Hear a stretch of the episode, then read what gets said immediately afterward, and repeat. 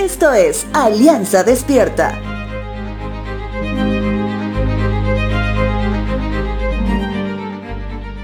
Si hablamos de prisiones y prisioneros, los verdaderos apóstoles, es decir, los que estuvieron en servicio activo junto con Jesucristo 100% Dios y 100% hombre, son personas que pueden dar testimonio de lo que la persecución provocó en sus vidas. Entre las muchas cosas está por supuesto que por su fe eran tomados presos.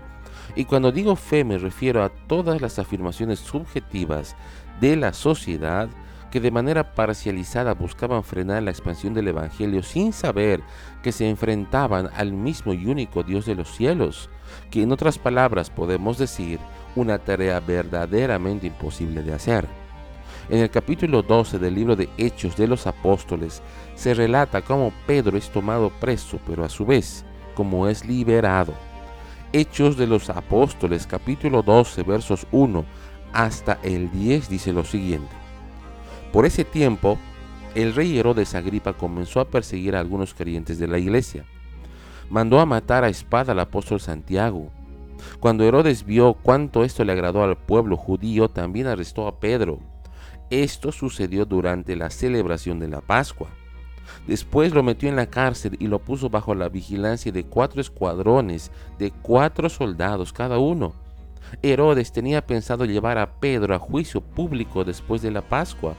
Pero mientras Pedro estaba en la cárcel, la iglesia oraba fervientemente por él. Pedro escapa milagrosamente de la cárcel. La noche antes de ser sometido a juicio, Pedro dormía sujetado con dos cadenas entre dos soldados. Otros hacían guardia junto a la puerta de la prisión. De repente una luz intensa iluminó la celda y un ángel del Señor se puso frente a Pedro el ángel lo golpeó en el costado para despertarlo y le dijo, rápido, levántate. Y las cadenas cayeron de sus muñecas. Después, el ángel le dijo, vístete y ponte tus sandalias. Pedro lo hizo y el ángel le ordenó, ahora ponte tu abrigo y sígueme. Así que Pedro salió de la celda y siguió al ángel, pero todo el tiempo pensaba que era una visión.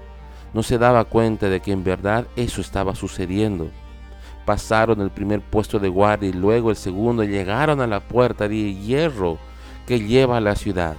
Y esta puerta se abrió por sí sola frente a ellos. De esta manera cruzaron la puerta y empezaron a caminar por la calle y de pronto el ángel lo dejó. Cuando somos perseguidos, criticados, enjuiciados por cumplir la palabra de Dios, ten por seguro que Dios está pendiente de ello y que lo que nos suceda ya ha sido resuelto por Él, aún inclusive de forma sobrenatural como la vio Pedro. Pero ten en cuenta, obediencia a su palabra que dista mucho de las consecuencias de nuestros actos humanistas alejados de la venia del Santo Espíritu de Dios. Recuerda, quieres ser testigo de una liberación sobrenatural Pronto lo puedes ver en medio de este mundo que quiere tomar presa la Biblia. Decide no callar y comparte las buenas nuevas de salvación. De todo lo demás, Dios está a cargo. Pedro lo sabía y ahora nosotros también.